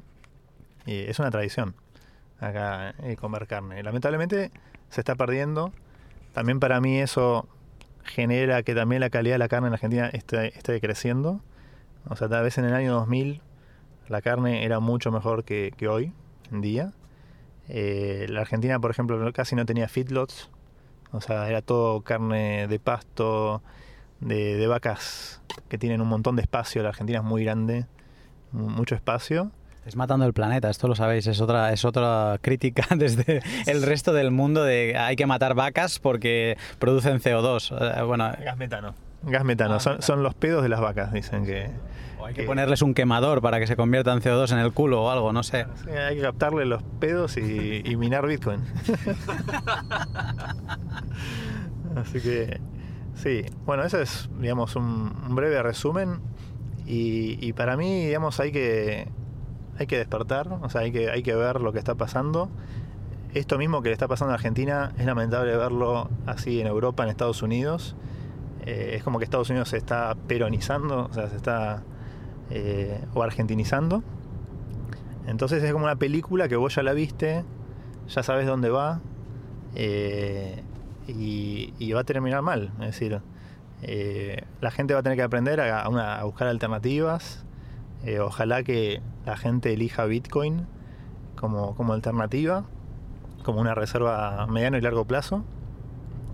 y permita, digamos, que- que nos salgamos de este sistema, porque si es por los políticos, si es por los economistas, lo que se enseña en las facultades, en las universidades, la gran mayoría enseñan keynesianismo y entonces la solución propuesta por los periodistas, por los economistas y por el público en su mayoría es el problema.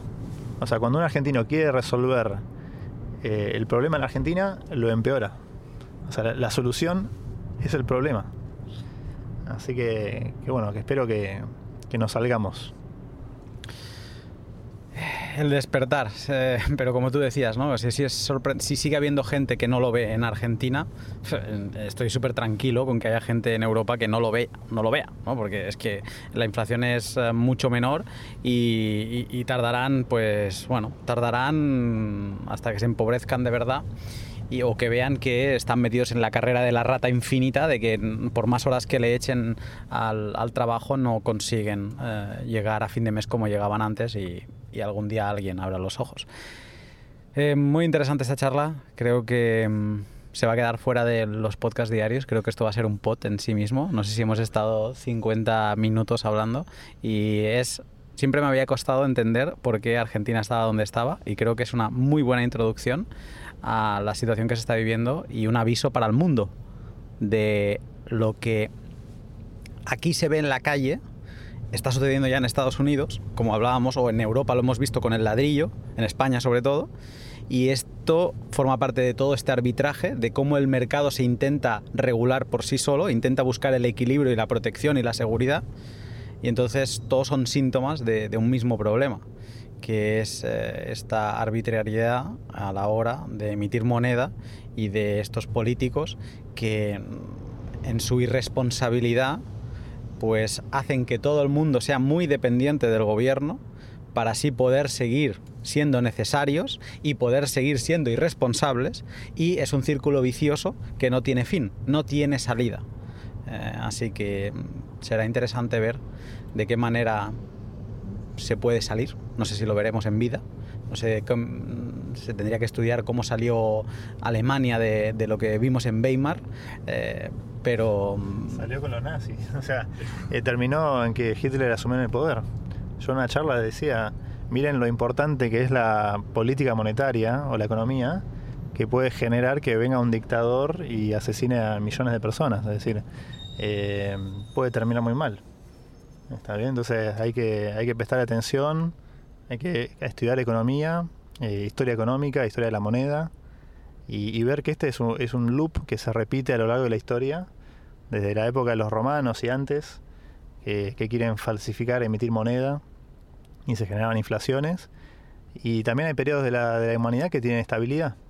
Entonces hay que sentarse a ver y elegir qué quiere uno, ¿no? Es decir, qué- qué- ¿Cuál querés que sea tu, tu experiencia de, vida? Es decir, eh, ¿querés vivir así en un caos, en un infierno económico? ¿O, querés vivir, digamos, en, eh, en un mundo donde tengas posibilidad de crecer y tu, tu experiencia sea, viste, el progreso? O sea, ir de la pobreza hacia la riqueza, no ir de la riqueza hacia la pobreza. No dejo de pensar en, mis abuelos, que todos eran del campo, eran humildes, economías eh, pues pobres, emigrando dentro de España, eh, teniendo que vivir en casas compartidas. Y eso es mi familia, eh, los dos lados, pasándose a la construcción cuando pagaban un poco mejor en la construcción y luego volviendo al campo cuando no. Y pero cómo poco a poco, con lo poquísimo que podían ahorrar, cómo compraban algo de metal, de oro, y cómo ellos tenían muy claro que con trabajo duro, como dice el profesor Bastos, ¿no? y ahorro, pues algún día te podías eh, permitir una vida mejor. Y cómo esto lo hemos distorsionado hemos, eh, lo hemos pasado a la, deuda, nuestra vida es deuda, pero esto nos hace vivir un, pues eso, un, desconcierto total que puede acabar muy mal como lo que estabas comentando ahora de nazismo. Sergio, no sé si quieres añadir algo más. Ah, sí, es que realmente, eh, como comentabas hace un rato, se me quedan como 50.000 preguntas en el tintero, ¿no? O sea, a mí he oído hace un rato, eh, comentabas el hecho este de los 600 dólares de, salario mínimo, ¿no? Digamos, o de salario medio en, aquí en Buenos bueno, en, oficiales. sí, sí. El verdadero es 300. Sí. 300, vale, eh, mira, mejor me lo pones todavía. al final a mí esto me hace pensar en cómo se traduce esto a nivel social en la calle, ¿no? En, el, a nivel de delincuencia, a nivel de eh, pobreza, a nivel de gente viviendo en la calle. Eh, ¿Qué es lo que se ve en Argentina? Sí, se ve en la calle sobre todo en la pandemia para acá. O sea, vos ves bueno, mucha más gente viviendo en la calle. Van a ver que si ustedes van a cenar o a comer en un restaurante que tenga mesas en la calle, cada cinco minutos va a haber alguien pidiéndoles algo. O sea, plata, comida, o sea, así uno tras otro. Que claro, al principio uno es, quiere ayudar y bueno, entonces le das a uno, pero después vas a ver que es uno tras otro, tras otro.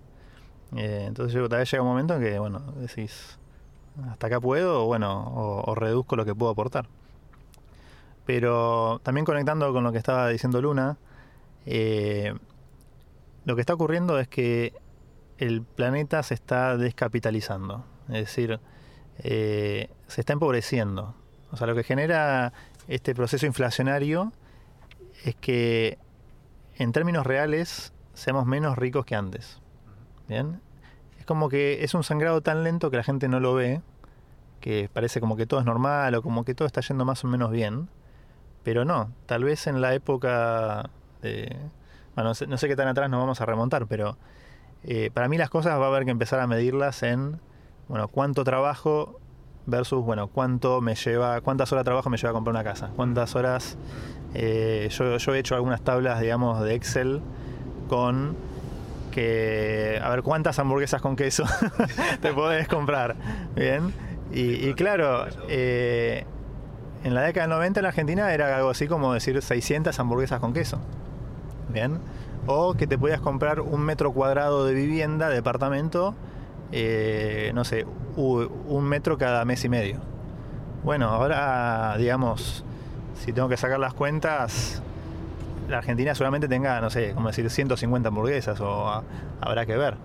Entonces, eh, somos más pobres, eh, definitivamente. Es decir, va a haber que empezar a, comparar los bienes contra, otras cosas. Y. Yo, creo que el tiempo, o sea, utilizar el tiempo. Perdón. Decía, creo que utilizar el tiempo como unidad de, medida así a nivel monetario no, no, es tan, no disparatado, porque al final eh, inflación arriba, inflación abajo, con un nivel de vida concreto, ¿no? Eh, tú puedes llegar a ver que, en un cierto año tu poder adquisitivo es mayor o menor, ¿no? Aunque a lo mejor tus condiciones de trabajo no hayan cambiado y tu propio trabajo sea más o menos el mismo, lo puedes llegar a ver. Entonces, parece un poco disparatado decir, no, necesito X años en vez de X dinero, pero. Pero vale, tal vez no lo es tanto. Estamos llegando al hotel. Es alucinante lo grande que es Buenos Aires. Ahora lo podemos comentar en, ya fuera de, esta serie económica. Pero mm, no puedo dejar de fijarme en la cantidad de niños que obviamente hay, ¿no? Eh, niños de 3, 4, 5 añitos que los veo por aquí. Y pienso, menudo panorama en el que están creciendo, lo saben y ellos van a ser felices y sus padres no tengo duda que les van a dar la mejor infancia posible pero menudo panorama les viene por delante. Si los bitcoiners tenemos algo que hacer, es al menos informar y no cansarnos de informar que esto, más allá de los eh, criptobros y toda esta gente que también se asocia a este movimiento y la gente que está por el precio y demás, que esto es una herramienta de liberación de estos políticos que lo único en lo que piensan es en salvar su asiento y en encontrar culpas ajenas cuando la única culpa es su irresponsabilidad en la gestión.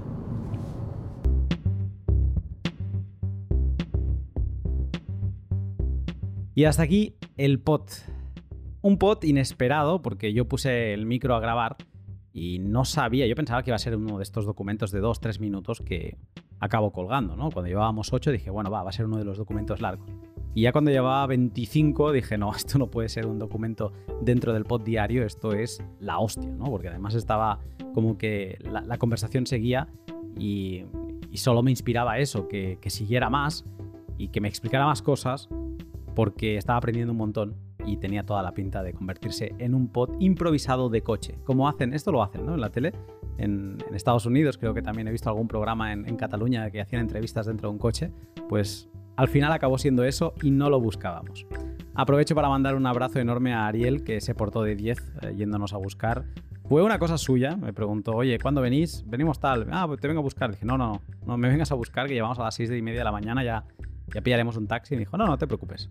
Y encima nos, recibió con alfajores, o sea que, bueno, un lujazo, así da gusto, la verdad. Eh, y también quiero agradecer, pero muchísimo, a todos los argentinos que me han recibido con los brazos más que abiertos. He recibido una cantidad de cariño. Creo que me da para una década. Me llevo un montón de regalos. Eh, ahora me estoy acordando de. Mm, creo que su nick es Leo Club, que, me regaló una, gorra histórica de la Bitcoineta. ha sido en todos los momentos, o sea, ha sido una, una pasada. De verdad, muchísimas gracias y una envidia muy sana a Buenos Aires por tener tanto pues bitcoiner convencido en una misma ciudad, aparte de tener un montón de OGs y de poder celebrar pues esos asados que con razón huelen a sats. Yo creo que todavía sigo de resaca post viaje y en estos momentos así un poco de descontrol porque estoy como apagando incendios de cosas que tenía eh, todavía pendientes, pues he de agradecer muchísimo a mis Patreon que mes a mes me seguís apoyando con 2, 5, 10 o 35 euros. Eh, este apoyo económico me permite dedicarme a los pods eh, en cuerpo y alma y seguir pues conociendo a, todas estas personas eh, increíbles a las que luego intento atracar y meterles el micro para poder compartir el, valor que a mí me, me, transmiten. Muchísimas gracias. Si te gusta el trabajo que realizo, te animo a que eches un vistazo a mi Patreon. Lo llevo manteniendo desde inicios de 2020 y en él encontrarás artículos de criptografía, extractos exclusivos con invitados al pod o el micropodcast Mempool. Hay más cosas, hay bastantes más cosas. A veces alguien, amigo del sector, me dice, mira, esto te lo paso como en exclusiva. O tenemos un audio privado así de Telegram que le digo, oye, esto ha quedado muy guapo, esta explicación, ¿te importa si la comparto? Así que Patreon acaba siendo como ese rincón recogido donde comparto ese tipo de cosas. Y si mis Patreons me vienen apoyando desde inicios de 2020, los que me apoyáis con SATs en plataformas de valor por valor, de forma más intensa, porque como me he puesto más las pilas, digamos, en este último otoño, eh, os he de decir que estáis rompiendo moldes.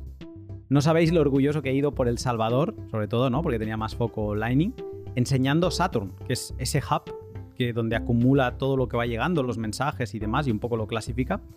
Y, por qué lo iba enseñando, ¿no? Porque había gente que no se acababa de creer esto del valor por valor, lo hablaban, pero bueno, sí, tal cual.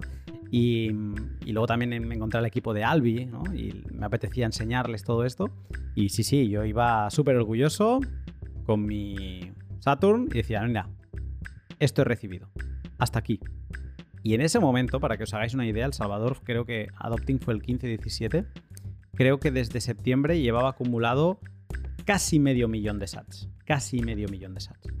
Pues a día de hoy creo que estoy en 700.000 sats. Por eso os digo que se están rompiendo moldes. Así que os voy a contar un poco más en la que empieza a ser ya tradicional sección de valor por valor. Estas últimas tres semanas he recibido valor de un montón de peers. He recibido streams y he recibido boost. La parte de boost, que la puedo controlar mejor, he recibido mensajes de los siguientes usuarios. Agarraos que hay unos cuantos. De Lab, de Cerda Bitcoin, que me está enseñando vasco, porque me envía mensajes en vasco. Dogbull, CFB Hodler, Cara B, Labs, Penap, hablaré de él más tarde. Axelito, Davilon, Davilongoville, ya lo diré. Dr. Jones Klaus, Escucha Fins, eh, A Contracorriente, Leo Klug, que lo mencionaba antes el de la gorra, muchísimas gracias. Libertad 2.0, Crisart, Pura Vida, Calcoin, Libertatis, Axericax Cagorria, Bredy 6, Nitram, Entropy, Androdark, Dick Duck, eh, DG, Davek, Saturnino, Cristaman, un abrazo Cristaman, eh, Barluquete, Criptoágora, Rastreador, John Galt, Individuo Soberano, PRV Sats, Marcelus, Alkbon, Lugarcen, Chiajo o Chayo, David Jones, Eddie, Slayer Steiner, Camo Whistle y Franco 1980. No tengo palabras. Muchos de vosotros me habéis enviado más de un boost, así que de verdad no tengo palabras. Eh, me viene a la cabeza Dogbull, que ha estado muy activo en estas tres semanas. Y bueno, tantos otros. Eh, me, dejaría gente. Muchas gracias por este valor que me aportáis. Y también decir que ha habido varios anónimos. Eh, unos que no venían de Fountain y no ponían un nombre, o sea, estaban en una aplicación que no tenía para poner nombre y luego gente de Fountain que no se había puesto un nickname. Os animo a que os pongáis un nickname para que os pueda agradecer eh, los mensajes que me enviáis. Yo los leo todos, los leo todos. Eh, no, ¿Cómo no? no? O sea, faltaría menos. Muchísimas gracias, de verdad. Tres semanas después vamos con el top 5 de contributors que van acumulando sats desde eso, desde principios de otoño. El número uno ya no es Entropy, pero tampoco sé quién es porque es uno de estos anónimos. Así que si puedes salir a la luz y contactarme por privado, pues se lo agradeceré y aparte, pues le, pondré en la lista. El anónimo eh, está en, lleva el liderato con 100k y su... Bueno, luego lo leeré, pero envió un mensaje divertido. Después viene Entropy, luego Dogbull, luego Java o Java y cierra la lista Diego Doctor Depp con 29.623. Esta semana es especial porque he recibido, vamos a llamar, boost o contravalor del valor por valor, pero también por fuera de las plataformas de valor por valor. Así que voy a agradecerlos, aunque no están contabilizadas dentro del valor por valor, y de momento lo voy a dejar así, porque han venido por fuera. Así que les voy a mandar un, abrazo enorme a dos personas. Eh, una es Eddie, que ha roto, con, o sea, ha roto la caja porque si mm, lo pusiera en la lista del, top 5, creo que estaría en la lista de top 5 una buena temporada, porque envió, pues, creo que lo puedo decir, pero bueno, voy a decir que son 6 cifras, no, 6, 7 cifras. 7 cifras en Así que muchísimas gracias, Eddie. Eh, también estás practicando, empiezas a practicar después el valor por valor. Ya te he visto con Albi y, y me enviaste un boost también, así que muchísimas gracias por ello. Y también otro contravalor que me llegó por Paynim fue el de Jaime, Jaime Fo, que es un crack con quien grabé un pod hace un tiempo junto a CSH, pues también le mando un abrazo porque también estaría en este top. Eh, pero bueno, de momento voy a mantener el top para todo lo que llegue por valor por valor estrictamente en, plataformas de podcasting 2.0 y similar. El top de boost de este mes se lo lleva el anónimo por esos 100.000 sats y en el mensaje me decía que me enviaba esos sats para que me pudiera hacer una, un asadito en Argentina. Y me lo hice. ¿eh? Y creo que me hubiera dado perfectamente para pagar todo. El primer asado que me di, con vino, con todo, creo que salió a menos de ese precio por persona. Así que muchísimas gracias, Anónimo. Espero a que vengas en privado y, me digas que has sido tú. Luego vendría eh, otro boost así para leer alguna cosa de Eddie, que simplemente saludaba, que estaba esperando a, que hiciéramos el directo. Y luego vendrían dos boosts de Marcelus y de PRV Sats de 10.000 Sats cada uno. Eh, Marcelus dice que gracias por acercarnos estas experiencias sobre el terreno. Entiendo que se refiere a los pods de El Salvador y Argentina. Muchas gracias, Marcelus, porque no, no paras de estar ahí. Y PRV Sats, que también se hace asiduo, dice que no sé qué vamos a hacer a partir de ahora sin pod diario. Ahora, en serio, enhorabuena por el trabajo. Ha estado genial poder seguir esta aventura desde la distancia. Ojalá pueda ir alguna vez a El Salvador. De momento, lo que tengo claro es que haré lo posible por no perderme Watch Out Bitcoin 2023. Por cierto, me ha encantado la iniciativa de mi primer Bitcoin. Enhorabuena también a Napoleón y compañía. Muchas gracias, muchas gracias por este mensaje y espero saludarte en Watch Out Bitcoin 2023. Luego también rescato un par de mensajes que no estarían en este top, ¿vale? Pero me han, gustado especialmente. Hay muchísimos. O sea, podríamos estar. Em, creo que de hecho toda esta sección va a acabarse convirtiendo en. Quizá en mi primera aventura de Twitch. En abrir un día Twitch, eh, hacer sección de valor por valor, abrir Saturn de forma abierta totalmente y bueno, y empezar a enseñar pues todo lo que va llegando y leerlo y un poco comentar los podcasts con los diferentes boosts que hay y a ver qué, opináis porque es que se está mm, pues eh, convirtiendo en una sección muy interesante lo de los boosts porque me llegan mensajes eh, con críticas muy interesantes a lo que dicen los invitados que me parece una pena que mm, pues eso, no tener más tiempo para poderlo comentar. Estos dos eh, mensajes, estos dos boosts, el primero es de Pinup, que antes lo mencionaba, y dice, gracias a usted he aprendido mucho de Bitcoin. Un saludo eh, grande desde Cuba. Desde Cuba. ¿eh? Esto me fascina, que desde Cuba escuchen el podcast. Y, y sí, no sé, tengo... Me gustaría que sucediese algo en Cuba. Mm, ya no digo un cambio, ¿eh? sino que digo algo como hemos visto en el Zonte con Bitcoin Beach. Me gustaría ver eso, un, primer punto de contagio, de, de contrabajo a pie de calle. No sé qué pasaría, no sé qué haría el régimen no lo sé. Pero muchas gracias por este mensaje. Y sí, de nuevo, los leo todos. O sea que mm, me llegan todos. Y luego Libertatis dice, nos conocimos en Watch Out Bitcoin, estuvimos a punto de unirnos en Malasaña para tomar algo en un ambiente más distendido, pero tuvimos un problema y acabamos en otro sitio. A ver si en el próximo evento me puedo meter en una tertulia de estas que nos muestras con estos audios. Nos hacen sentir que estamos ahí con esa comunidad tan afín con la que te sientes como en familia. Tengo grandes amigos, pero no puedo hacer que vean y lean todo aquello que nos ha, en lo que nos ha convertido en Bitcoiners. Comunidad top.